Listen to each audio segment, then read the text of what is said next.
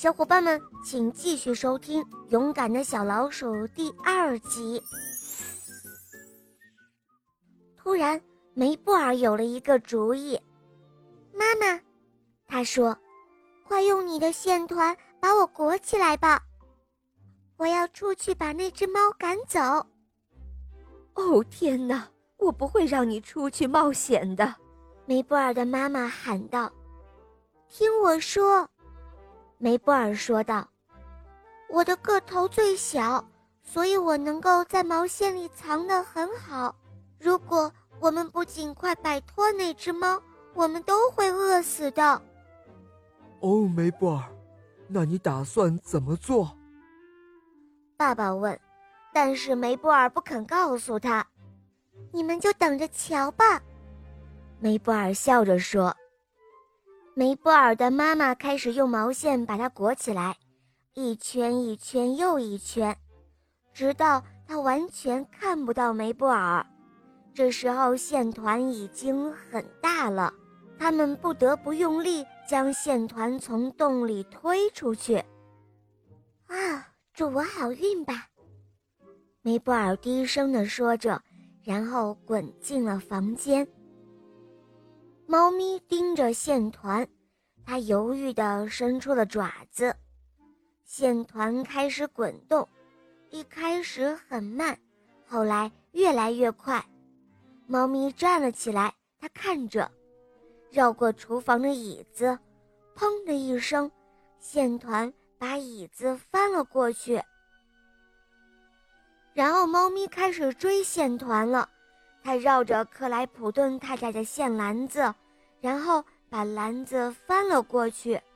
他滚入那盆常春藤里，把克莱普顿太太最喜欢的植物给打翻了过去。猫咪追着滚动的线球跑，但是它的爪子被毛线缠住了，它无法将它们弄下来。它越是用力。被打翻的东西就越多。现在线团都解开了，梅布尔的身上几乎没有毛线了。没有了毛线的遮挡，猫咪马上就发现了小老鼠梅布尔。它跳到空中，扑向了小老鼠，但是它的爪子把克莱普顿太太的食谱从架子上碰了下来。打在了他的头上，梅布尔赶忙跑进了老鼠洞，跳进了爸爸的怀里。就是现在，他说。突然，厨房里的灯亮了，克莱普顿太太看到了可怕的混乱：猫咪躺在地毯上，身上都缠满了毛线，可怜的喵喵叫着。哦，我的天哪！瞧瞧，你把房间弄成什么样子了啊！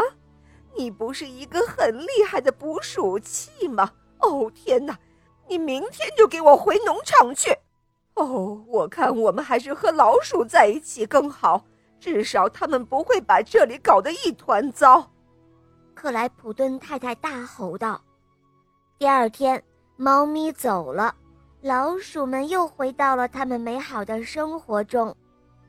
哦，能够再吃到瑞士奶酪，哦，真是太好了！梅布尔的爸爸说着，拍了拍自己的肚子。这都要归功于你，梅布尔，你是一只勇敢的小老鼠。全家人都点点头，很同意这个说法。